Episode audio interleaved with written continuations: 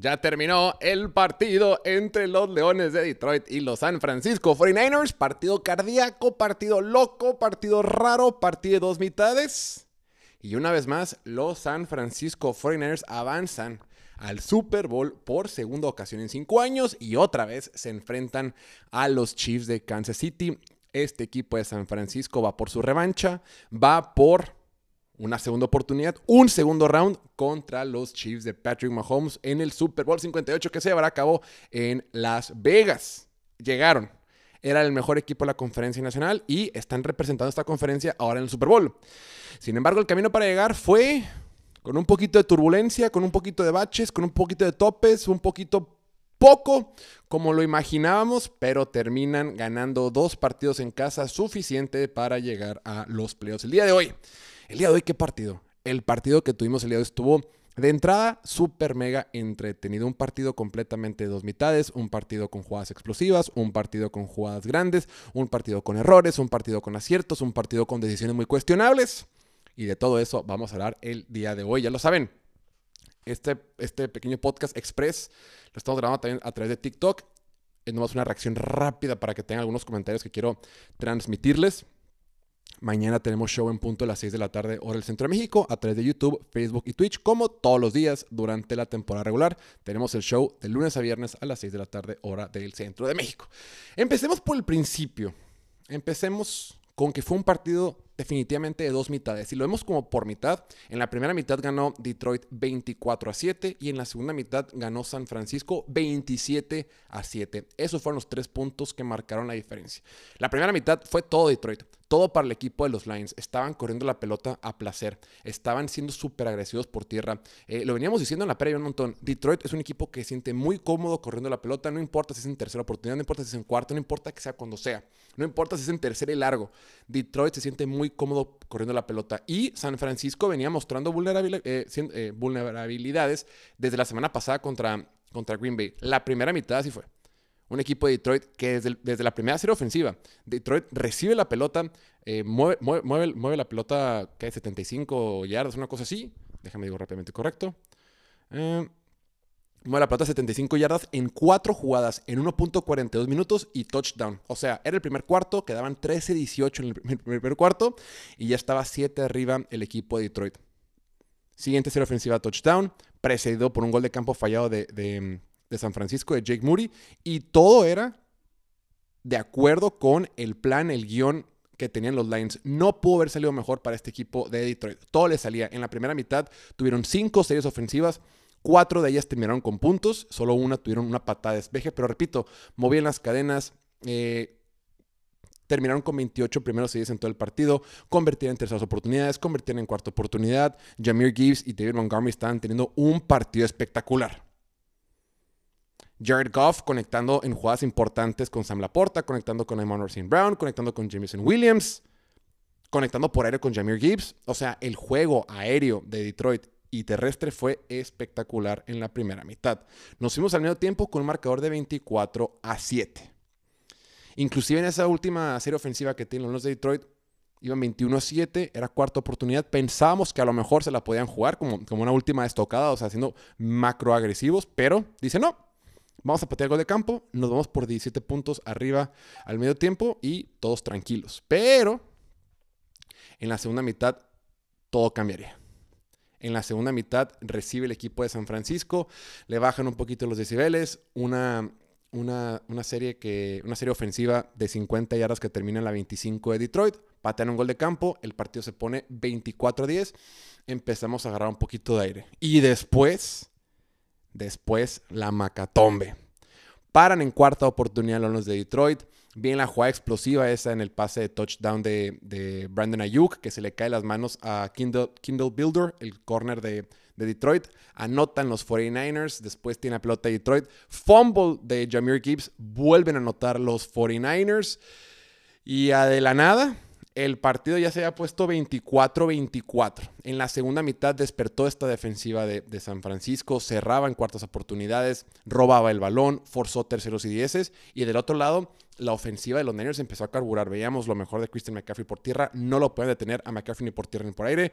Brock Purdy comprando tiempo en la bolsa de protección para encontrar a sus receptores, eh, extendiendo las jugadas para poder eh, para poder este, mover las cadenas. Vimos esa jugada en el cuarto cuarto, ¿no? Que, le mandan el blitz del corner. El tipo escabulle al estilo Michael, eh, Lamar Jackson y tira un pase a Kyle Juszczyk para primera oportunidad, ¿no? Luego también esa jugada que se medio escabulle y le tira un pase en tercera oportunidad a Jawan Jennings que se estira con una mano. O sea, y luego lo que hacía él para ganar yardas, o sea, usó muchas sus piernas para, para comprar tiempo en la bolsa de protección y también para hacer scrambles, para él avanzar por tierra cuando lo necesitaban. Una segunda mitad completamente, completamente distinta, ¿no? Lo veíamos en la bolsa de protección, eh, aguantando, aguantando.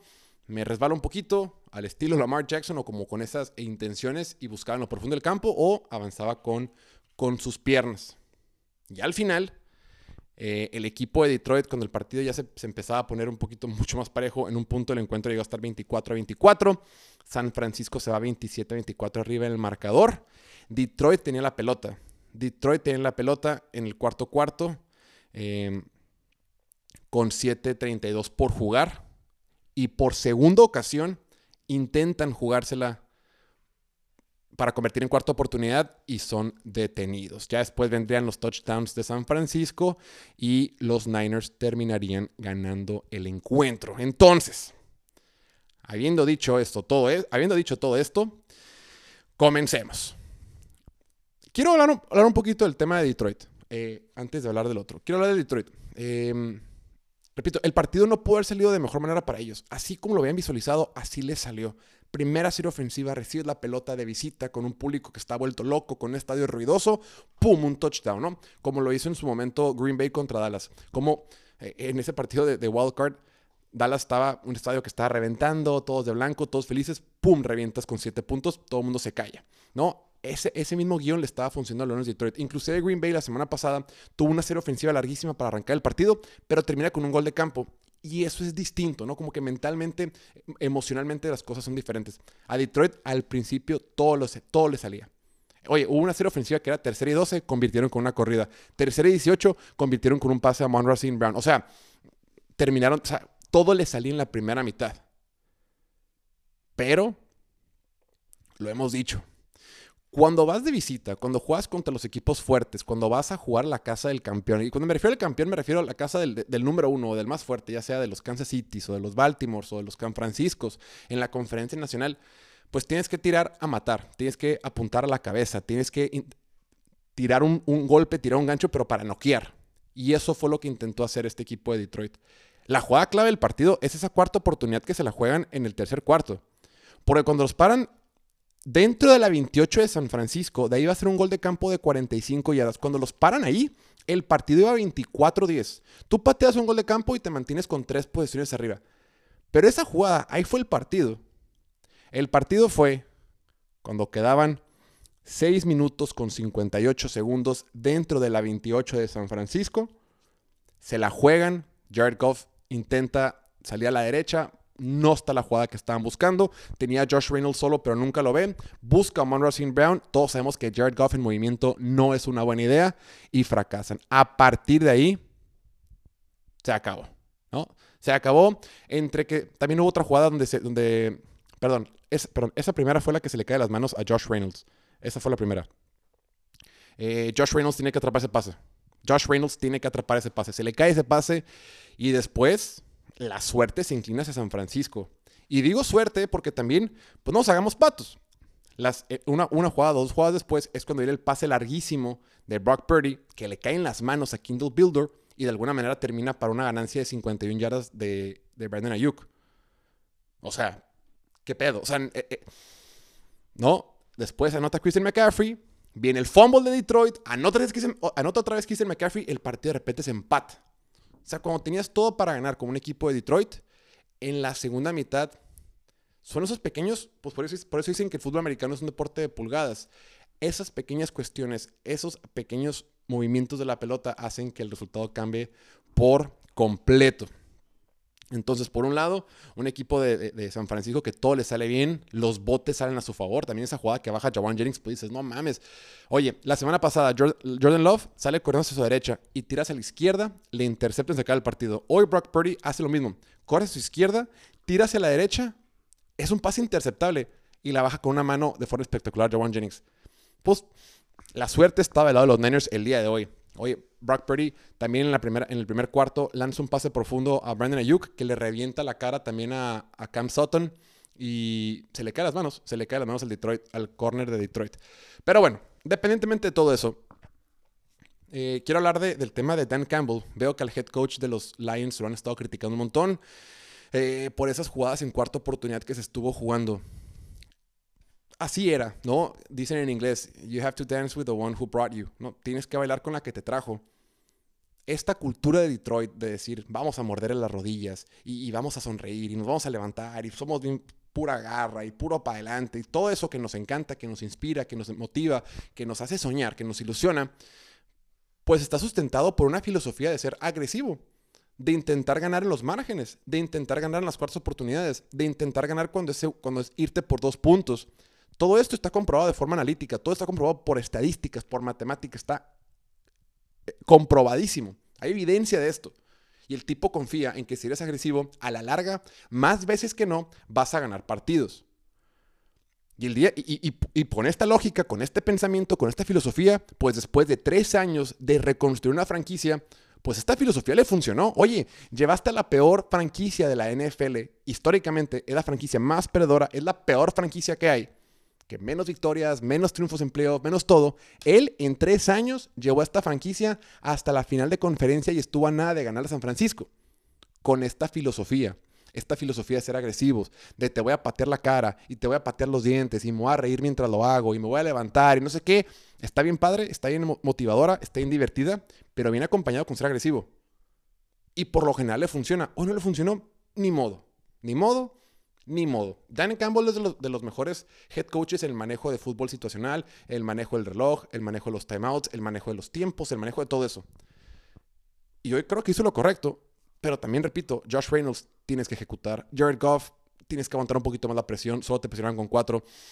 Y ahí la cosa hubiera cambiado. Donde yo sí creo que Dan Campbell comete un error grave, grave, grave, grave, grave, fue en esa última serie ofensiva. Bueno, no tan grave porque ya también se iban a perder, pero una última serie ofensiva que tuvo Detroit, que termina. Que terminan. Que era fue la que se sale el de Detroit en la 1. Iban abajo por 10 puntos, se sale el de Detroit en la 1. Viene eh, segunda oportunidad, no lo hacen. Y en tercera oportunidad deciden correr la pelota con 50 y tantos segundos. Número uno, error correr la pelota porque si taclean, el reloj sigue corriendo. Tenía que hacer pase. Bueno, hicieron corrida. Hacen la corrida, se empiezan a paniquear y piden tiempo fuera. En ese momento es más importante el tiempo fuera que, el tiempo corra, porque cada tiempo fuera vale como 40 segundos. Si el tiempo hubiera corrido, se hubieran gastado 20, 25 segundos, pero tienen tiempo suficiente para o intentar el gol de campo o hacerse para atrás y mandar la jugada que iban a mandar. Ah, no, pides el tiempo fuera y ya prácticamente, si no recuperas el onside kick, pues pierdes el partido.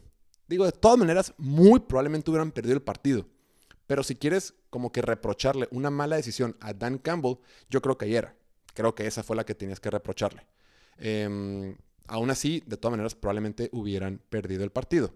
Pero el ser agresivo, yo no tengo ningún problema. Ahora, del lado de los Niners, estos Niners, lo veníamos diciendo, ¿no? Por fin, salió, por ahí la, gráfica, la estadística que decía cómo los Niners, cómo, tienen éxito según la ronda en la que están. No, por lo general en ronda divisional, perdón, en ronda wildcard creo que les iba bien, en divisional bien, en Super Bowl no sé qué, pero en la ronda donde más se han batallado, en la ronda de campeonato de conferencia. Habían llegado a las últimas tres finales de conferencia de la, nacional. Em, se habían quedado cortos contra, contra los Rams. La temporada pasada se quedan cortos contra Filadelfia y este año pues eran amplios favoritos contra Detroit y de repente se ven envueltos en un partido donde se ponen 24 a 7 al medio tiempo. Eh, un amigo que fue al partido me dice, güey, era un cementerio, era un funeral el Levi Stadium al medio tiempo. O sea, estaban todos apachurrados, de Leo Gorro. Y algo muy importante, ¿no? Y lo decía Kyle Shanahan la semana pasada, el head coach de los 49ers, decía, güey, la victoria que, que tuvimos contra los Packers fue súper útil porque no habíamos tenido, necesitábamos una victoria de este estilo, una victoria que viniéramos de atrás, no la habíamos tenido. Pues una, pues una victoria como la que tuvieron hoy tampoco la habían tenido. Con todo y que la semana pasada vinieron de atrás, este iban 17 puntos abajo y los estaban aplastando. Porque no es lo mismo que te ganen con un poquito de juego terrestre y pasecitos y lo que sea y los paras, que cuando únicamente se están corriendo la pelota. Los que juegan americano, o sea, los que juegan en la NFL, los jugadores siempre lo dicen. Cuando te están ganando por tierra es bien frustrante porque te están golpeando, o sea, físicamente te están puteando, güey. Eh, y, también el marcador, ¿no? Entonces venían de ser pues muy golpeados en la primera mitad. En, la segunda mitad, otra vez Detroit movió la pelota. Otra vez Detroit estaba teniendo series ofensivas largas. Era serie ofensiva con la que abren en el tercer cuarto. Fue de 8 jugadas para 42 yardas. Mueve y mueve la pelota, promediando 6 yardas por jugada. Y de repente los logran detener, ¿no? Los, detienen en esa cuarta oportunidad y de ahí todo cambia para el equipo de, de, Detroit, con ese pase que se le cae las manos a, Josh Reynolds. Pero sí, creo que esta resiliencia era importante. La ofensiva, yo creo que no fue su mejor partido de esta ofensiva en general. Hemos, vimos, vimos que estuvieron presionándole muchísimo. Brock Purdy debieron de haber sido como unos 5 sacks mínimo. Creo que nomás fueron como dos al final. Creo que nomás fueron dos sacks. Pero para la presión que está metiendo Detroit, eh, sí, solo fueron dos sacks. Para la, para la, presión que está metiendo Detroit, era para que hubieran terminado con unos 5 o 6 sacks. Creo que Brock Purdy, varios se los quitó, varios con sus piernas, evitó algunos, algunos sacks.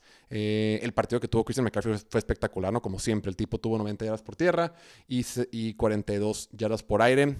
Importantísimo el regreso de Divo Samuel. Divo Samuel terminó con 89 yardas, 8 recepciones en 9 intentos de pase, no tuvo touchdown. El que sí tuvo touchdown fue, fue Brandon Ayuk eh, en, esa, en ese pequeño slant que corrió muy bien.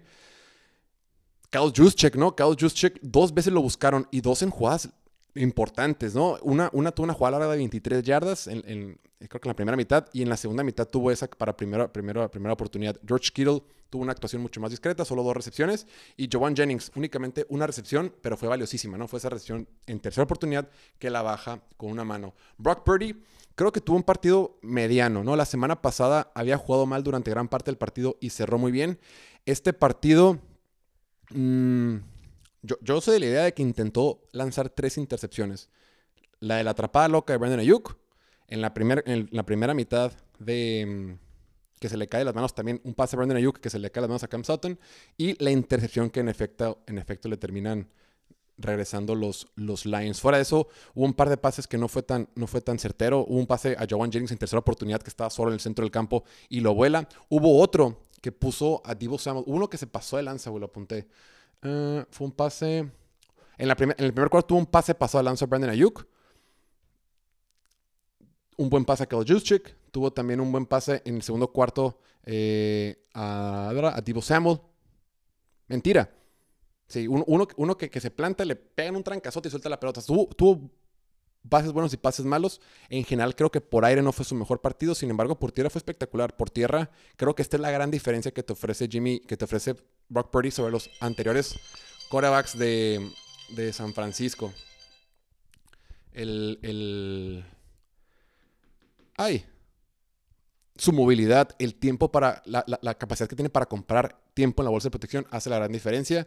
Y al final de cuentas, pues también se le tiene que dar su respectivo mérito, ¿no? Eh, eh Segunda temporada, otra vez una final de conferencia. Esta vez el equipo pasa a los playoffs. Creo que tuvo una actuación normal, mediana, pero a final de cuentas fue suficiente para que el equipo ganara por marcador de 34 a 10 y de esta forma los 49ers se meten al Super Bowl otra vez contra Kansas City. Tremendo partido, ya tendremos dos semanas para ver quién creemos que va a ganar. Mañana tendremos show en punto de las 7 de la tarde, hora del Centro de México, a través de YouTube, Facebook y Twitch. Ahí estaremos con el Pastorcito, también con Emilio, con Ricardo, creo que también va Oliver. Y tendremos mucho tiempo para platicar de lo sucedido este domingo. Interesantísimo. Ganaron mis Chiefs y mis 49ers también se metieron al Super Bowl. Cuídense mucho, suscríbanse al canal. Chao, chao.